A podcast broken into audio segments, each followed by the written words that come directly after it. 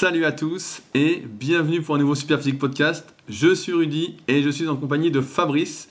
Nous sommes les fondateurs du site superphysique.org et nous sommes très heureux de vous retrouver aujourd'hui pour un nouvel épisode consacré à la musculation des biceps. Et comme vous pouvez le constater, aujourd'hui, Fabrice est de retour. Salut Rudy Et donc, bah, je vais faire euh, l'introduction, puisque ça fait longtemps que vous ne m'avez pas entendu. Donc, dans les précédents podcasts, on avait souvent mis en avant qu'il y avait plein de méthodes exotiques de musculation qui revenaient régulièrement sur le devant de la scène et qu'au final, euh, euh, l'entraînement old school, si on peut dire, était plus ou moins ce qui marchait le mieux, puisqu'il y avait la plus grande pérennité. Mais aujourd'hui, je voudrais montrer quand même que euh, on a quand même progressé euh, sur certains sujets, même si des fois on s'en rend pas compte euh, parce qu'il y a des choses qui nous paraissent évidentes avec Internet et notamment parce que justement Rudy sur le site Superphysique a mis des tas d'articles. Mais donc avant que Rudy ne mette les articles sur Superphysique et qu'ils soient repris par tout plein de, de youtubeurs, ça, il y avait pas mal de mythes qui circulaient et notamment sur l'entraînement des biceps qui va être l'objet du podcast. Donc, ce qu'il faut savoir, c'est que sur, le, sur euh, Superphysique, on a un forum euh, de discussion qui existe euh, depuis très longtemps, donc depuis 1999 dans sa première version. Et encore aujourd'hui, ben, je, le, je le maintiens avec d'autres personnes. Et régulièrement, je m'amuse à remonter d'anciens sujets de discussion, donc qui datent d'il y a 10-15 ans, pour les reprendre. bien. pour les reprendre avec un peu de recul. Et donc, notamment sur les biceps, voilà ce, que j'ai pu trouver sur le forum il y a, de nombreuses années. Donc, il était question tout simplement qu'il n'y avait pas besoin d'entraîner les biceps. On disait, bah, ça se trouve, il suffit de faire euh, juste des tractions, juste du rameur, et ça suffit pour développer les biceps. En gros, les exercices polyarticulaires euh, euh, qui actionnent plein de muscles en même temps et qui permettent de soulever des poids lourds sont suffisants. Donc c'était une des choses qu'on trouvait. Il y avait aussi le cœur barre droite qui était le meilleur exercice pour les biceps, surtout pas avec la barre Z, mais uniquement avec la barre droite. Dans un magazine Flex de l'époque, je me souviens avoir lu euh, un programme d'entraînement où il était question de faire trois séries de curl barre droite, trois séries de curl barre Z, trois séries de curl alter. Dans un livre de Fred Hatfield, donc qui est euh, Fred Hatfield, c'était une référence euh, en powerlifting. Voilà, une référence en powerlifting, qui a aussi écrit de très nombreux livres de musculation, mais euh, avec tout le respect que j'ai pour lui, pas toujours, euh, pas toujours super. Et notamment, bah, j'en ai, il y en a un où il dit, où il parle du curl pupitre et il dit que le curl pupitre est un exercice pour euh, isoler le biceps. Voilà, donc il, il appelle ça l'isolation du biceps. Et la différence par rapport avec le curl debout, c'est qu'au curl pupitre, on isole. Je sais pas trop ce qu'il vous dire exactement par là, mais et même dans l'encyclopédie euh, du bodybuilding, du culturisme de Arnold Schwarzenegger, donc qui date euh, de début des années 80, et d'ailleurs qui est euh, vachement bien, mais surtout pour les photos des culturistes qui sont dedans, on peut trouver Arnold Schwarzenegger qui dit qu'en fait, il faut faire du curl pupitre pour développer le bas du biceps. Donc le bas du biceps, il parle.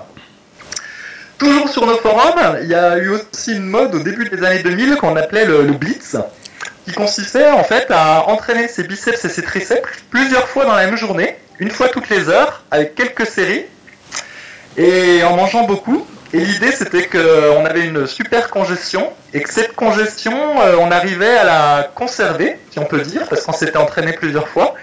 Et donc, euh, pendant les semaines qui venaient, on gardait le 5 mm de congestion qu'on avait, et c'était un peu une manière euh, instantanée, si je puis dire, de prendre 5 mm de biceps et triceps on dira si euh, ça a marché euh, ou pas dans la suite de ce podcast. Et donc voilà, donc il y avait tous des, sujets ou tous des mythes qui euh, avaient été abordés il y a une quinzaine d'années. Et donc je voulais montrer dans ce podcast avec toi, Rudy, comment on avait évolué sur le sujet. Et donc de commencer par rappeler l'anatomie du biceps. Alors, t'écoute, ah. est-ce qu'il y a un biceps, un haut du biceps bah, Je croyais que j'allais parler tout de suite de nos anecdotes à Puto quand on faisait notre action supination tous les samedis matins, je suis déçu. Alors, bah, raconte des anecdotes. bah, je vais d'abord faire l'anatomie du biceps et après on reviendra sur le premier point, à savoir si les exercices polyarticulaires peuvent suffire et donc que l'isolation est inutile pour développer les biceps. Mais l'anatomie du biceps, en fait, c'est assez simple et c'est assez récent. C'est ça qui est assez dingue, car ça a été popularisé assez récemment. On s'est aperçu que le biceps, bah, en fait, ce qui contribuait au volume du biceps n'était pas seulement que le biceps. Il y avait également le brachial antérieur et le long supinateur. Il faut savoir que, en général, on classe les muscles suivant s'ils sont à angle ou pas et s'ils ont plusieurs portions. par exemple, pour le biceps, toutes les fibres vont dans le même sens. Ce n'est donc pas un muscle à angle. C'est très important pour déterminer, comme on le verra après dans ce podcast, le nombre d'exercices à faire pour, pour le développer. Et d'autre part, les deux portions de biceps ne sont pas le haut du biceps ni le bas du biceps, mais la courte portion qui est en gros l'intérieur du biceps, en imageant un petit peu, et la longue portion qui est l'extérieur du biceps. Ensuite, on a le brachial antérieur qui a une fonction qui est sur le côté entre le triceps et le biceps, qui a une, fonction de flexion du coude, donc une fonction commune au biceps et qui est d'ailleurs la principale fonction du biceps, en plus d'avoir bah, la supination. C'est pour ça qu'on est toujours meilleur, car c'est toujours mieux de travailler les biceps en supination pour la plupart des gens. Et enfin, on a le long supinateur qui, remontant sur le bras, bah, a également une fonction de flexion du coude. Et c'est donc ces trois muscles-là qui vont contribuer, que lorsqu'ils sont bien développés, au maximum à donner deux gros biceps, si on peut dire. Voilà, et donc du coup, si tu veux parler de l'anecdote euh, sur l'île de Puto. eh ben, je me souviens de l'anecdote sur l'île de Puto parce que tous les samedis matins, quand on était plus jeune, on se donnait rendez-vous justement sur l'île de Puto et il y avait des paradips et des tractions supination. Et je me souviens très bien que tu étais notre leader sur les tractions supination et que pendant longtemps, justement, tu as testé cette théorie des tractions supination pour les biceps sans aucun résultat. Ouais, bah c'est ça. C'est qu'à l'époque, euh, je lisais beaucoup quelqu'un qui s'appelait Stuart McRobert, donc qui a écrit un livre qui s'appelle Braun et un autre qui s'appelle Bayon Braun, et tous des livres euh, autour d'une thématique qui s'appelle l'entraînement pour hardgainer ou l'entraînement pour galérien en français. En gros, c'était de dire que voilà, la plupart des gens, euh, on n'est pas trop doué pour la musculation, on n'a pas beaucoup d'énergie pour récupérer, donc ce qu'il faut, c'est se concentrer sur les exercices de base et euh, éviter tous les exercices d'isolation qui, selon lui, étaient peu efficaces et euh, gâchaient de la récupération. Et euh, bah, du coup, j'avais un peu fait mienne cette théorie, et donc je faisais beaucoup de traction supination sur l'île de, de, Pluto. Et je me souviens, j'avais atteint un record pour moi. J'avais fait trois répétitions avec un lest de 40 kg. Bon, je pense que sur le club super physique, maintenant, il y en a beaucoup qui font beaucoup mieux. Mais bon, donc j'avais fait ça. Et je faisais aussi pas mal de séries de 10. Et euh, bah, le fait est, c'est que mes, biceps ne se sont euh, jamais vraiment euh, développés en faisant ça. Voilà. Et, en fait, ils se sont développés un peu après, quand je me suis mis à faire du curl directement, mais même comme ça, entre guillemets, j'ai du mal à rattraper le retard que, que j'avais pris en suivant ces conseils bêtes. Pour autant, euh, sur le, forum Superphysique, on peut voir des gens qui euh, prennent du biceps euh, uniquement en faisant des tractions, mais c'est parce qu'ils ont souvent une morphologie particulière. Donc souvent, ça va être des gens trapus ou avec des, segments courts qui bénéficient à plein de l'exercice polyarticulaire. Alors que quand on a des, membres longs ou quand on a un muscle qui va être dominant par rapport à un autre, et eh bien, du coup l'exercice polyarticulaire, donc en l'occurrence là les tractions, ça peut ne travailler euh, quasiment que le dos ou le dos et les avant-bras et finalement très peu les biceps. Et c'était ce qui s'était passé euh, dans mon cas. Mais d'autres peuvent avoir euh, des résultats différents. C'est important de, le comprendre, c'est que même si un exercice polyarticulaire est censé travailler plusieurs muscles à la fois, c'est qu'en fait c'est une compétition entre tous les muscles qui sont mis en jeu et il y a toujours un muscle dans le tas en fait qui va prendre l'ascendant sur les autres. Et ce que tu as cité est très juste c'est que si, par exemple, on a des biceps très longs et le grand dorsal court, bah, effectivement, en faisant des tractions en supination, on va prendre majoritairement du biceps parce qu'on est fait pour. Maintenant, si à l'inverse, on a les bras très longs, les biceps courts et le grand dorsal long, qui va en général de pair, pour la plupart, euh, avec de longs bras, eh ben, on va prendre dans le grand dorsal, on ne prendra pas de biceps. C'est pourquoi, encore une fois, c'est très très important, et on, peut le prédire pratiquement d'avance, hein, ça c'est assez facile à voir, euh, de faire son analyse morpho-anatomique pour voir tout de suite ce qu'il faut faire ou pas. Si vous êtes fait pour les biceps et moins pour le dos, bah effectivement, les tractions supination, ça va suffire à développer vos biceps et sans doute même que l'entraînement du dos de manière générale va suffire à développer vos biceps. À l'inverse, si vous n'êtes pas fait pour, vous êtes plus fait pour avoir du dos ou même de l'arrière d'épaule, hein, par exemple, qui interviennent dans tous les exercices de tirage, bah vous allez prendre de là et il faudra dans ce cas-là isoler les biceps pour qu'ils puissent se développer ce qui s'est plus passé avec toi, Fabrice, qui était plus fait, qui, était, qui est à la base déjà euh, fait pour la largeur. ouais. Donc ça c'était pour le premier mythe, donc là ça, ça paraît évident euh, tel qu'on vient de le dire, mais bah, il y a 15 ou 20 ans sur les, forums, euh, ça, ça l'était pas tant.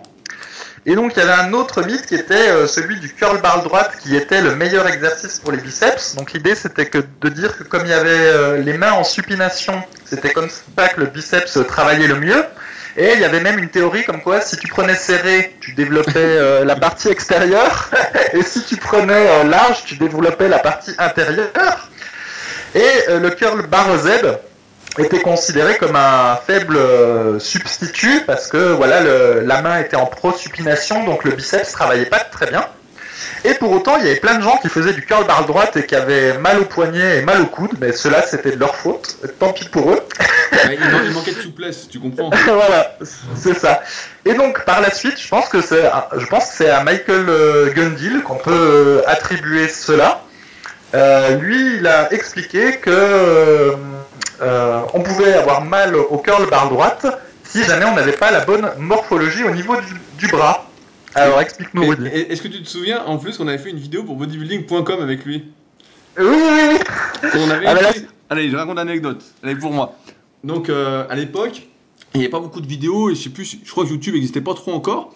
Et euh, bodybuilding.com, donc un site énorme de musculation, je ne sais pas si ça existe encore, euh, faisait un concours de vidéos et fallait en fait, euh, le, le but c'était de proposer une vidéo explicative et la plus intéressante, celle qui était jugée la plus qualitative, était récompensée.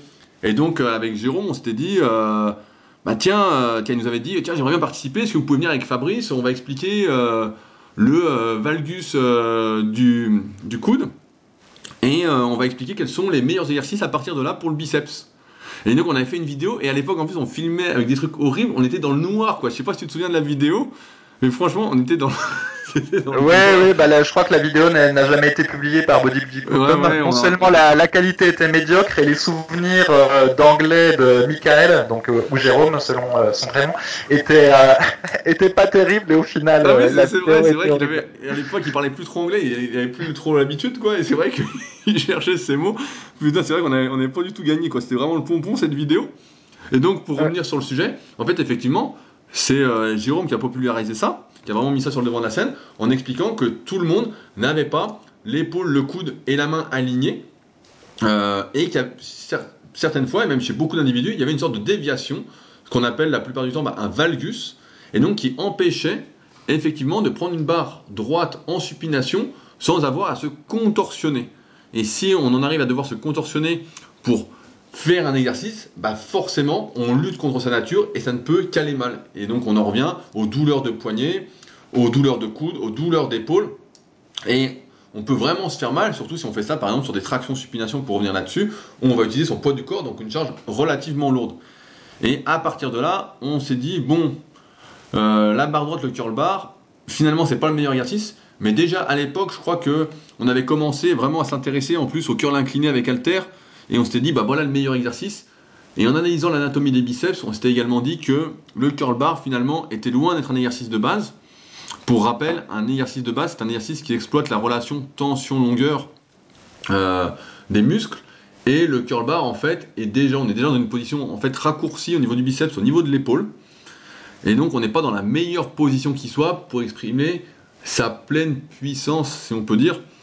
Et en plus, bon, bah, la barre droite. euh, et donc là, on s'est aperçu qu'effectivement, en fonction de chaque individu, donc là, c'était un principe de morphologie osseuse, et bien en fonction de chacun, il y avait des exercices qui allaient mieux correspondre que d'autres. Et donc, on a laissé progressivement euh, tomber le curl bar. Alors, bien que pour certains, ça puisse être un exercice qui fonctionne, pour beaucoup d'individus, pour avoir analysé beaucoup de personnes euh, en morpho-anatomie, euh, je vois énormément de personnes qui ont un valgus et je vois même, j'ai vu ce week-end euh, Christophe, donc Christophe, si tu nous écoutes, salut, qui est venu pour un coaching euh, premium au Super Physique Gym et qui n'avait pas, et ça c'est assez courant, je le remarque de plus en plus, qui n'a pas le même valgus de chaque côté. Alors je sais pas Ah si bah, c'est mon cas. Hmm. le bras droit le bras gauche, et il avait un bras qui était vraiment plus tordu que l'autre, en- entre guillemets. Et donc je dis, bah faut vraiment que tu évites le curl bar et que tu entraînes vraiment qu'avec halter, parce que même la barre Z, là, ça va pas aller en fait. Et on se rend compte, je me rends compte en tout cas de plus en plus, à force d'analyser les gens, qu'on n'est vraiment pas symétrique. Donc tous les problèmes de symétrie qu'on pense avoir, en fait, sont minimes parce que de chaque côté de notre corps, on peut avoir une clavicule plus longue que l'autre, un avant-bras un peu plus long que l'autre, etc. La dernière fois, je faisais du coucher, tiens, anecdote encore. Et Arnaud me dit, mais euh, c'est marrant, on dirait que tu montes la barre un peu plus haut d'un côté que de l'autre, quoi. Il me dit, on a l'impression que tu as un avant-bras qui est un peu plus long. Et je dis, ah bon, bah, je dis, bah, c'est peut-être possible, quoi. Je lui dis, euh, ça m'étonnerait pas. Et donc, pour les biceps, bah, effectivement, le curl bar est tombé un peu en désuétude. Surtout que, en y réfléchissant aussi également, le curl bar met à contribution énormément le gainage. Quand on a une barre et qu'on en haut assez lourde et qu'on redescend, on est obligé de rester gainé, etc. Et on sait que plus il y a de muscles en jeu, et moins on isole un muscle par rapport aux autres, et moins, en quelque sorte, on arrive à concentrer nos, nos efforts, notre influx nerveux vers ce muscle. Donc moins on a de chance de le développer euh, à terme, en progressant. Voilà. Mais il y, en a, y en a pour qui ça marche. Euh, Yann de la team Super Physique, lui, il faisait beaucoup de curl bar triché. Donc euh, il trichait tellement et que ce- l'exercice devenait presque un exercice complet pour les lombaires, les abdominaux et tout ça. Mais comme il a les, comme il est déjà doué des biceps, lui ça, ça fonctionnait Ouais, pas trop mal. après, il a, pense, il a fait beaucoup de curl incliné après. Au début, il faisait beaucoup de curl bar, et après, moi, je me souviens que quand on s'entraînait ensemble, il, faisait, il pouvait passer une heure sur le curl incliné. hein. Hmm. Franchement, je me souviens, et puis il bouffait de la série euh, des 20 répétitions. euh, putain, des fois, ça durait une heure. Je me souviens, on- quand on passait nos vacances ensemble chez lui, euh, je sais pas si, je sais pas si on faisait ça quand t'étais venu toi chez lui aussi, mais ah, franchement, il faisait une heure de curl incliné, quoi. Il s'arrêtait pas, le mec. Hmm. Donc euh, il faisait, je sais pas, 10-15 séries. Mais c'est vrai que le curl bar, pour certains, bah oui, c'est comme les tractions supination. Si vous n'avez pas de valgus, si vous avez le biceps long, les deux côtés qui sont identiques ou presque, euh, effectivement, ça peut être un exercice qui marche, qui fonctionne très bien. Maintenant, pour la majorité des gens qui sont tordus comme nous, euh, qui ont un valgus, qui ont euh, peut-être pas les biceps longs, etc., bah, euh, il y a sans doute mieux à faire pour prendre des biceps. Ouais, mais paradoxalement, tu vois, donc moi aussi j'ai un valgus du coude au niveau gauche, alors que mon bras droit est relativement droit. Et d'ailleurs, je crois que c'était mon bras qu'on avait pris en exemple chez Michael. Paradoxalement, à l'époque, j'arrivais à faire des tractions supination sans avoir trop de douleur. Mais effectivement, maintenant, euh, l'âge aidant, ou peut-être une légère perte euh, de mobilité ou de souplesse, même les tractions supination sont douloureuses pour mes poignets. Par contre, le curl barre droite, ça, ça n'a jamais été possible. Ouais. Ouais, bah non, mais Alors, moi, j'ai- jamais trop aimé le, le curl bar droite, mais au Super Gym, je sais pas si tu avais vu, mais nous on a installé une barre de traction EZ en fait. Ouais, ouais, j'ai vu des photos. Donc en fait, nous, pour les tractions supination, bah, que t'aies valgus ou pas, ça aussi il faut le préciser, même si vous n'avez pas de valgus, bah, rien ne vous empêche d'utiliser une barre EZ qui fera un peu moins les biceps et un peu plus le brachial antérieur et le long supinateur. Donc c'est pour ça qu'on a installé ça, et c'est vrai qu'avec ça, bah, qu'à moi ça va tout seul, sachant que j'ai un bon valgus euh, de chaque côté. Et donc du coup, euh, on en déduit que le, le programme que j'avais vu dans un magazine Flex euh, qui consistait à faire trois séries de curl bar droite, trois séries de curl bar de Z et trois séries de curl alter n'était probablement pas un bon programme. Bah non, parce qu'en en fait, c'est trois fois le même exercice. Comme j'ai dit en début de ce podcast, le biceps n'est pas un muscle à angle. Et ce qui peut jouer justement sur les différents muscles qui peuvent être travaillés, c'est-à-dire le biceps, le brachial antérieur ou le long supination, ou le long supinateur, c'est le placement du coude par rapport au corps et la position de la main. Donc pronation, euh, supination, prise neutre. Et lorsqu'on fait trois fois le même exercice, en fait, c'est-à-dire des exercices avec le coude le long du corps et avec la même prise, mais en fait, on fait trois fois le même exercice et ça n'a aucun intérêt. Absolument aucun. En tout cas, autant n'en faire qu'un seul et le refaire euh, dans, dans la semaine plutôt que de perdre de l'énergie à, à se disperser euh, dans des variantes improbables. Voilà, et donc justement, donc euh, euh, avant, euh, Arnold Schwarzenegger euh, pensait que le curl au pupitre travaillait le bas du biceps, et donc Fred Hatfield, lui, pensait que le curl pupitre isolait le, le biceps. Et donc, tu as déjà un peu répondu. En fait, le curl pupitre, on a le bras qui est placé en avant du corps, et donc, du coup, les muscles mis en jeu sont différents. Donc, explique-nous, Rudy. Ouais, et bah ça me rappelle aussi autre chose. Euh, dans le tome 1 du guide pratique du bodybuilding de Jean Texier, justement, dedans, il y a un dossier sur les biceps. Je sais pas si tu l'as. Et euh, justement, Jean Texier dit la même chose. Euh, il montre une photo de Frank Zane avant d'avoir pratiqué à fond le curl pupitre et après. Et il dit voilà, il a réussi à épaissir le bas de son biceps. Donc il y a une photo avant-après pour bien montrer ça. Et un peu plus loin, bah, il explique notamment la raison, c'est que lorsqu'on fait des curls avec le bras en avant du corps, donc comme au curl pupitre, en fait, on va désactiver partiellement le biceps, qui est un muscle biarticulaire, c'est-à-dire qu'il engendre deux articulations, il joue également sur l'articulation de l'épaule, et donc lorsqu'on a les bras en avant du corps, en fait, on donne un peu du mou à l'insertion haute du biceps et donc on est moins fort. Le biceps moins être utilisé avec force, moins se contracter. Et dans ce cas-là, le brachial antérieur peut mieux intervenir dans l'exercice. Et c'est le cas du curl pupitre. C'est le cas également pour les personnes qui ont déjà des biceps courts de base, où le brachial antérieur peut prendre le dessus sur le biceps. Mais c'est pour ça qu'en fait, c'est pas que ça travaille le bas du biceps, même si visuellement c'est le cas après qu'on ait pris beaucoup de brachial antérieur, parce qu'il va pousser le biceps euh, vers l'avant. Il va combler un peu le trou qu'il y a si on a le biceps court, du moins si on a un trou entre le biceps et l'avant-bras. Mais euh, en fait, c'est ça, c'est qu'on développe le brachial antérieur quand on a les bras en avant du corps, plus que le biceps dans euh, la plupart des cas. Voilà, là, je vais, je vais réexpliquer euh, avec d'autres mots pour voir si j'ai bien compris Rudy. donc, dans chaque exercice euh, où on va fléchir le bras, il y a trois muscles qui travaillent. Donc, il y a le biceps brachial, le brachial antérieur et le long supinateur de l'avant-bras. Si jamais j'ai le bras qui va être en avant du corps, donc par exemple comme au, au curl pupitre, j'ai donc le biceps brachial qui se désactive un peu, et donc de fait, c'est mon brachial antérieur qui travaille plus, et éventuellement le long supinateur aussi. Par contre, si j'ai le bras en arrière du corps, dans ce cas-là, le biceps est étiré et donc il travaille plus euh, au détriment du brachial antérieur et du long supinateur de l'avant-bras. Après, il y a la position de la main. On sait que quand la main est en supination, c'est-à-dire paume de la main euh, vers le haut, en direction de l'épaule, euh, le biceps est plus sollicité, alors que le long supinateur et le brachial l'est moins. Alors que quand on a la main en prise marteau, cette fois-ci, le biceps est moins sollicité, le biceps brachial est moins sollicité, mais le brachial antérieur et le long supinateur l'est plus. C'est ça? C'est ça, et après il y a toujours la, question qui est un peu à débat et qui dépend vraiment de la morphoanatomie de chaque personne, qui est de dire comment essayer de mieux travailler le long supinateur par rapport au brachial antérieur. Alors souvent on dit qu'utiliser une prise neutre, qui a une prise euh, pronation pour faire ses curls, donc par exemple... Euh, du curl debout barre Z euh, avec les coudes collés au corps bah, va mieux travailler le long supinateur que le brachial. Mais ça, ça dépend véritablement de la longueur de chaque, chacun de ces muscles-là.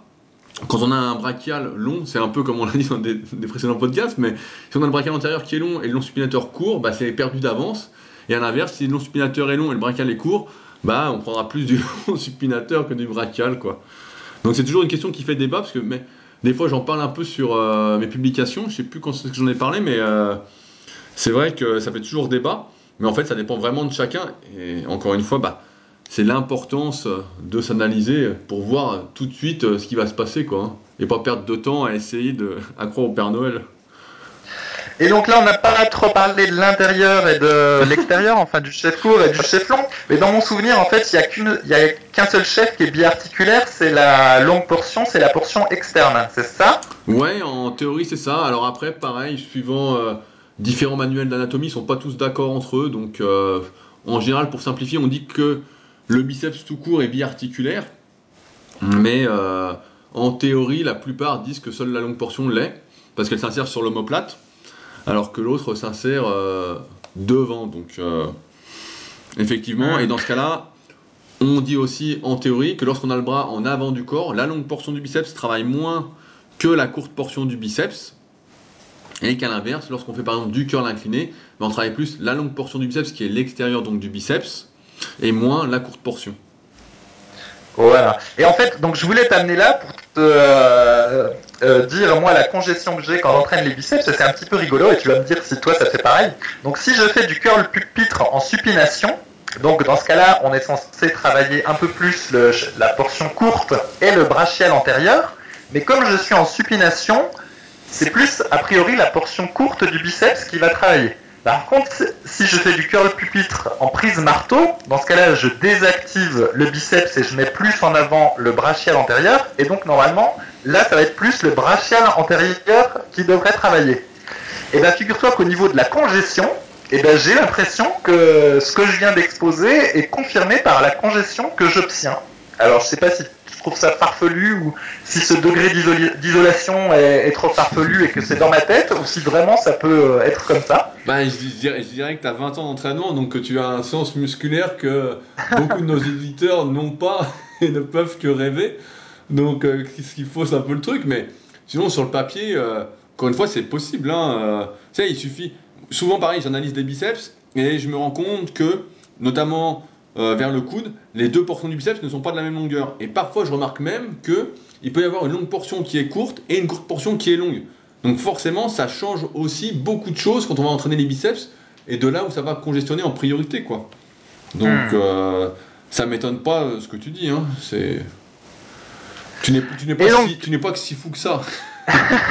Attends, et j'ai même trouvé un autre truc rigolo. Donc, si je fais du curl euh, incliné, mais en prise marteau, donc normalement, le curl incliné est censé favoriser le biceps, euh, brachial parce que il est pré-étiré. Mais comme euh, il y a une prise marteau, en même temps, on va défavoriser le travail du biceps brachial. Et donc, du coup, l'effort est censé se reporter sur le brachial antérieur ou le long supinateur de l'avant-bras. Et ben, quand je fais du curl euh, incliné en prise marteau, et ben cette fois-ci, c'est mon long supinateur de l'avant-bras qui se met à congestionner et à me brûler.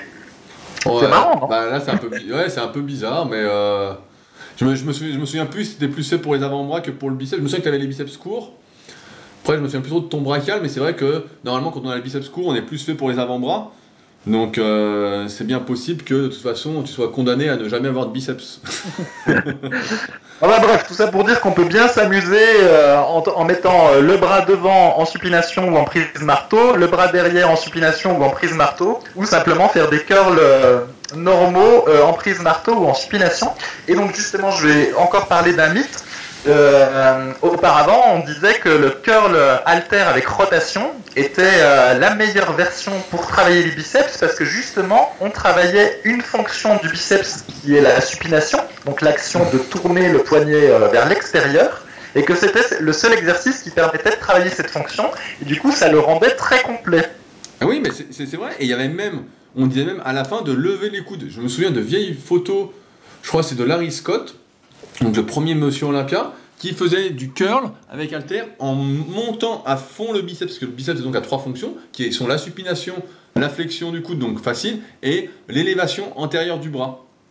Et euh, on se disait à un moment, voilà, faites du curl avec halter avec rotation, ce sera euh, le mieux. Sauf que effectivement, comme on vient d'expliquer, ben, lorsqu'on est en prise neutre euh, plutôt qu'en prise supination, bah, on va solliciter différemment les muscles qui sont mis en jeu. Lorsqu'on va lever le bras, pareil, bah, il y a de fortes chances que le deltoïde antérieur, encore une fois en fonction de sa morphoanatomie, bah, mais pour la plupart des gens c'est ça, plus on va monter le bras, le coude, et plus le deltoïde antérieur va participer au détriment du biceps.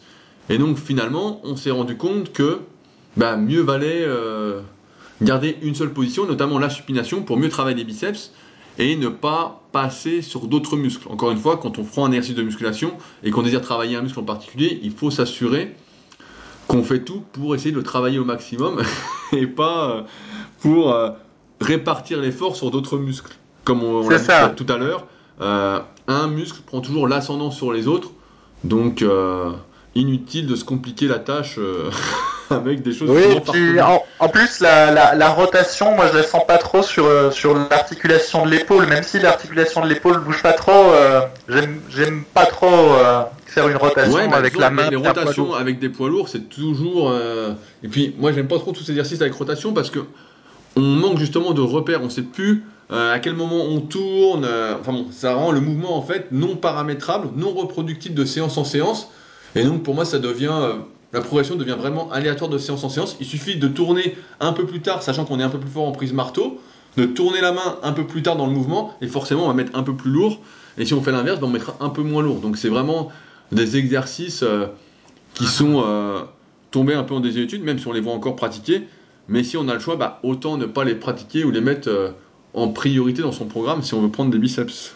Alors tu dois pas être fan du Zotman Curl. Ah bah, rigole pas, on a fait une vidéo avec Kylian justement bah, de la team Superphysique où euh, il m'a demandé de faire euh, trois exercices à la con un peu en début de vidéo et on a commencé justement par le curl Zotman. Ah, alors je vais rappeler ce que c'est. En fait, le curl Zotman, donc on monte la main. euh, Enfin, il y a deux rotations. Il y a une première rotation quand on monte où on se met en supination, et après quand on va descendre le poids, cette fois-ci on fait une rotation pour passer en pronation. Et euh, donc bah, l'idée c'est de travailler avec cet exercice complètement les muscles de l'avant-bras et du biceps, sauf que euh, bah, en réalité on travaille euh, rien du tout. Ouais, ouais, non, mais, mais tu rigoles, mais je l'ai encore vu sur, les, sur Instagram, je crois, il y a 2-3 jours, j'ai vu un, un Américain faire une vidéo sponsorisée un peu dessus, là, Mais en fait, ça revient régulièrement la mode parce que beaucoup de personnes sont toujours à la recherche de l'exercice magique, de l'exercice nouveau, de l'exercice un peu exotique, et on en a déjà parlé, en se disant Oh putain, ça a l'air incroyable, ça a l'air mieux que ce qu'on fait déjà, ça fait des meilleures sensations, etc. Alors qu'on sait très bien, et peut-être qu'on conclura là-dessus après, mais que les exercices les plus efficaces sont déjà connus en fonction de sa morphonatomie en fait. C'est simple, hein c'est du curl incliné ou du curl au pupitre, point quoi. en fait, c'est. C'est très simple, quoi. Mais par contre, c'est toujours. euh, effectivement, le curl Zotman est toujours à la mode, quoi. C'est vrai que. Et moi, je me souviens, j'avais découvert justement dans un Muscle and Fitness, un vieux Muscle and Fitness. Et, euh, mais par contre, j'ai jamais vu personne le pratiquer en salle. hein. Alors après, j'ai pas fait toutes les salles de France, mais j'ai seulement vu sur internet dans des démonstrations vidéo. Donc c'est un, peu- bizarre quand même. J'ai jamais vu non plus. Alors justement, maintenant on va passer au, au programme pour les biceps. On va donner quelques petits exemples de séances. Donc mettons une séance pour un débutant. Bah, un débutant, après, moi, la plupart des débutants, je les fais toujours commencer par du curl incliné. Et ensuite, je leur fais faire un curl en prise marteau. Donc, en général, soit euh, assis avec les bras le long du corps, soit euh, au pupitre, tout simplement. Donc, comme ça, ça permet de travailler les biceps. Donc, en dehors de toute considération morpho-anatomique, qui encore une fois, on en a parlé il y a quelques podcasts avec Arnaud, l'analyse morpho-anatomique n'est pas à faire dès qu'on débute, du moins ne pas appliquer directement les conclusions, parce qu'on peut avoir parfois des surprises. Mais donc voilà, je dirais deux exercices, ça suffit largement euh, quand on débute la euh, musculation pour les biceps. D'accord, alors je récapitule. Donc soit un curl incliné en supination et un curl pupitre en prise marteau, ou alors un curl incliné en supination et un curl en prise marteau euh, assis. Voilà. Ça, ça peut être comme ça. Euh, Est-ce que pour quelqu'un de confirmé, tu rajoutes des tractions par là-dessus ou Bah, en fait, après, ça- de deux exercices en fait, quand quelqu'un est confirmé, donc euh, est du stade euh, débutant à faire intermédiaire, etc. Après, là, pour moi, l'analyse morphoanatomique est hyper importante pour voir ce qui, si on souhaite en tout cas être équilibré, pour voir ce qu'on va travailler en priorité. Par exemple, si quelqu'un est fait pour les biceps, donc si je me prends mon exemple, et que je voulais donc me dire, bah voilà, maintenant il faut développer à fond le brachial antérieur et le long supinateur, je me dirais, bah oublie le curl incliné, concentre-toi sur le curl au pupitre, ou par exemple sur du curl allongé à la pouillotte. Pendant un moment, j'en ai fait énormément. Je je sais pas si je crois, je sais plus s'il y avait des vidéos sur Superphysique de Ouais, il y a des vidéos sur Superphysique où tu le fais. où je le fais, donc du curl allongé à la pouillotte pour justement travailler le brachial à fond, et je ferai par exemple bah, du curl en pronation avec une barzette pour mieux travailler le long supinateur, cas tenter de le faire. Donc après, quand on est confirmé, c'est vraiment ça qui compte, et à l'inverse, si par contre on a tout pris dans le brachial et le long supinateur, bah, je dirais on peut utiliser des accessoires par exemple comme les fat grips pour essayer de désactiver un peu les avant-bras, donc sans serrer le fat grips, se concentrer sur le curl incliné en justement en adaptant l'amplitude sans descendre à fond euh, pour ne pas surétirer le biceps et solliciter à fond les tendons pour mieux rester sur le biceps. Et peut-être après, par exemple, bah là, ce coup-ci, faire euh, du curl euh, avec halter debout ou assis en supination, tu vois. Après, c'est Mhm. vraiment pour moi l'ultra personnalisation qui va faire la différence quand on est confirmé. Alors que quand on est débutant, il faut commencer par les bases et justement ne pas se perdre avec du curl Zotman ou euh, des trucs, trucs farfelus. Les tractions supination peuvent se faire. Alors un débutant va avoir du mal à en faire, mais à partir du niveau intermédiaire, je pense que ça peut bien se faire. Et à voir après ce qui vient. Personnellement, bah, j'en fais pas mal en ce moment parce que je prépare les Super Physique Games. Euh, mais par contre, c'est vrai que c'est une technique qui est complètement différente de la technique des tractions pour le dos. Je crois qu'on avait fait une vidéo bah, sur le site justement euh, et un article qui s'appelle Traction euh, dos ou biceps où on montre les différences de techniques pour essayer de solliciter au mieux les biceps au détriment du dos. Mais ça reste un bon exercice pour une catégorie de la population, mais pas pour tout le monde. Alors que le Mhm. incliné, en général, à condition de ne pas copier l'inclinaison du dossier de son voisin qui a telle souplesse, telle longueur de biceps, etc., bah, on arrive normalement à trouver euh, le meilleur compromis euh, pour soi. Ouais, bah justement, la, fameuse vidéo de traction euh, dont tu parles sur le site, il y a pas mal de confusion parce que quand je relis les anciens messages sur le forum Superphysique, en fait, les gens comprennent pas qu'il y a une forme de traction qui met plus l'accent sur les biceps et une forme de traction en supination qui met plus l'accent sur le dos. En fonction de la manière dont on tire, c'est trop compliqué pour les, trop compliqué Ouais, pour les bah, gens. c'est- comme d'ailleurs ton, histoire de localisation musculaire. Des Euh, Oui, choses- je pense que j'ai perdu des auditeurs à ce moment-là. Et euh, voilà, et maintenant on en arrive au Blitz. Donc je vais réexpliquer ce que c'était. Donc le Blitz, euh, j'avais trouvé ça dans un livre de Stuart McRobert justement. Donc l'idée c'est que bah, t'es chez toi, t'es un dimanche, euh, tu t'ennuies, t'as pas de copine. Et donc tu vas prendre deux petits haltères et tu vas faire quelques séries de biceps toutes les heures en mangeant également un petit peu et ça va produire une congestion normalement qui est censée durer dans le temps. Et alors sur les forums super physiques, on était tout enthousiaste de, ce truc-là et on avait euh, essayé ça au début des années 2000, mais très vite, bah, c'est tombé en désuétude parce qu'on a vu que ça marchait pas. Quoi. Sur le moment, effectivement, toute la journée, on a bien le biceps congestionné. Euh, et pour cause, vu qu'on fait quelques petites séries toutes les heures et qu'on s'assure euh, d'ingérer des glucides pour pas que la congestion retombe. Mais le problème, c'est que bah, voilà, au bout de le lendemain déjà, il y a un peu moins de congestion, et puis quelques jours plus tard, bah, tout est parti. Quoi? Mais on regarde pas le centimètre qu'on a pris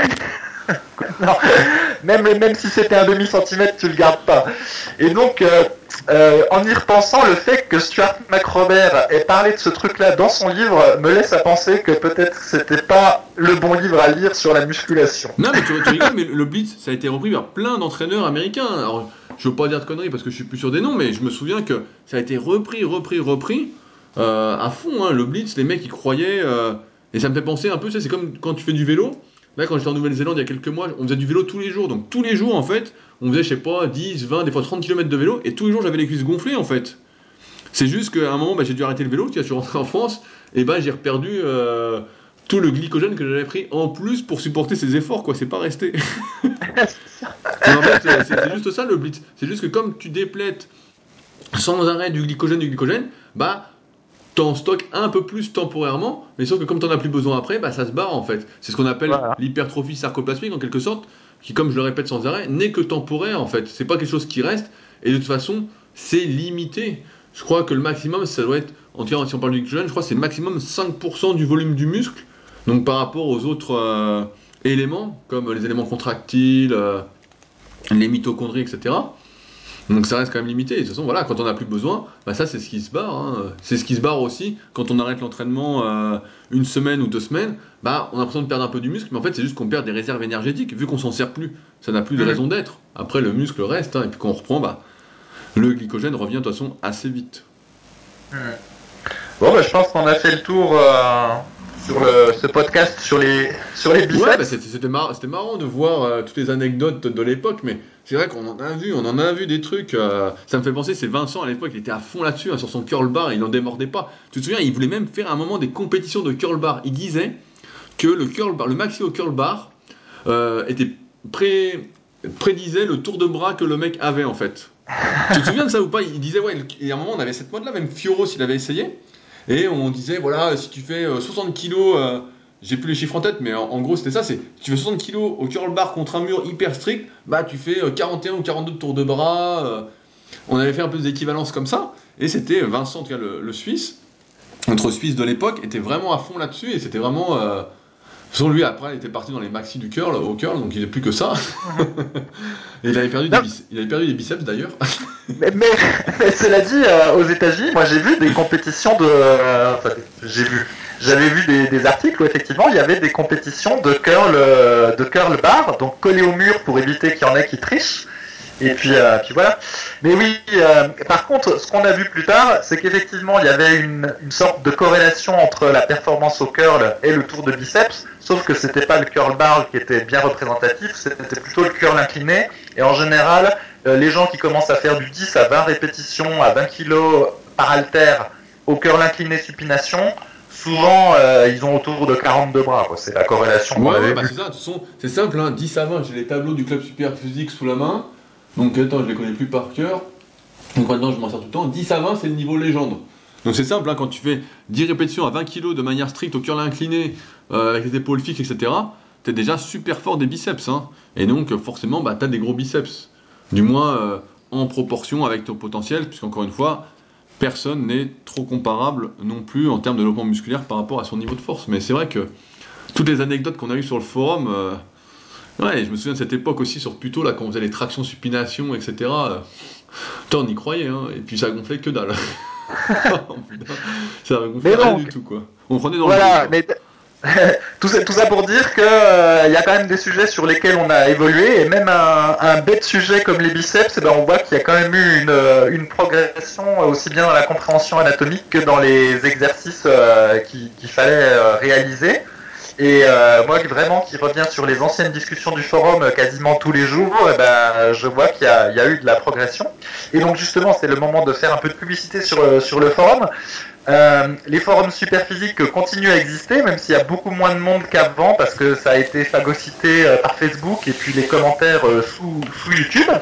Mais il y a quand même encore une petite communauté et les forums sont toujours euh, ouverts à tous. Donc si jamais vous voulez euh, poster des messages qui ne sont pas euh, des messages de smiley et avec des lol, des vrais messages, et eh ben vous pouvez le faire en vous inscrivant au forum Superphysique et échanger sur votre entraînement, la musculation, la diète, etc. Et, surtout, toujours ouvert. Je tiens à préciser que sur le forum Superphysique, donc aussi bien Fabrice que moi-même, que Street, que d'autres vieux de la vieille sont présents. Et surtout, en fait, quand vous postez sur les forums Superphysique, on est entre personnes qui font de la musculation et tout le monde, c'est pas comme sur les réseaux sociaux, ne va pas donner son avis.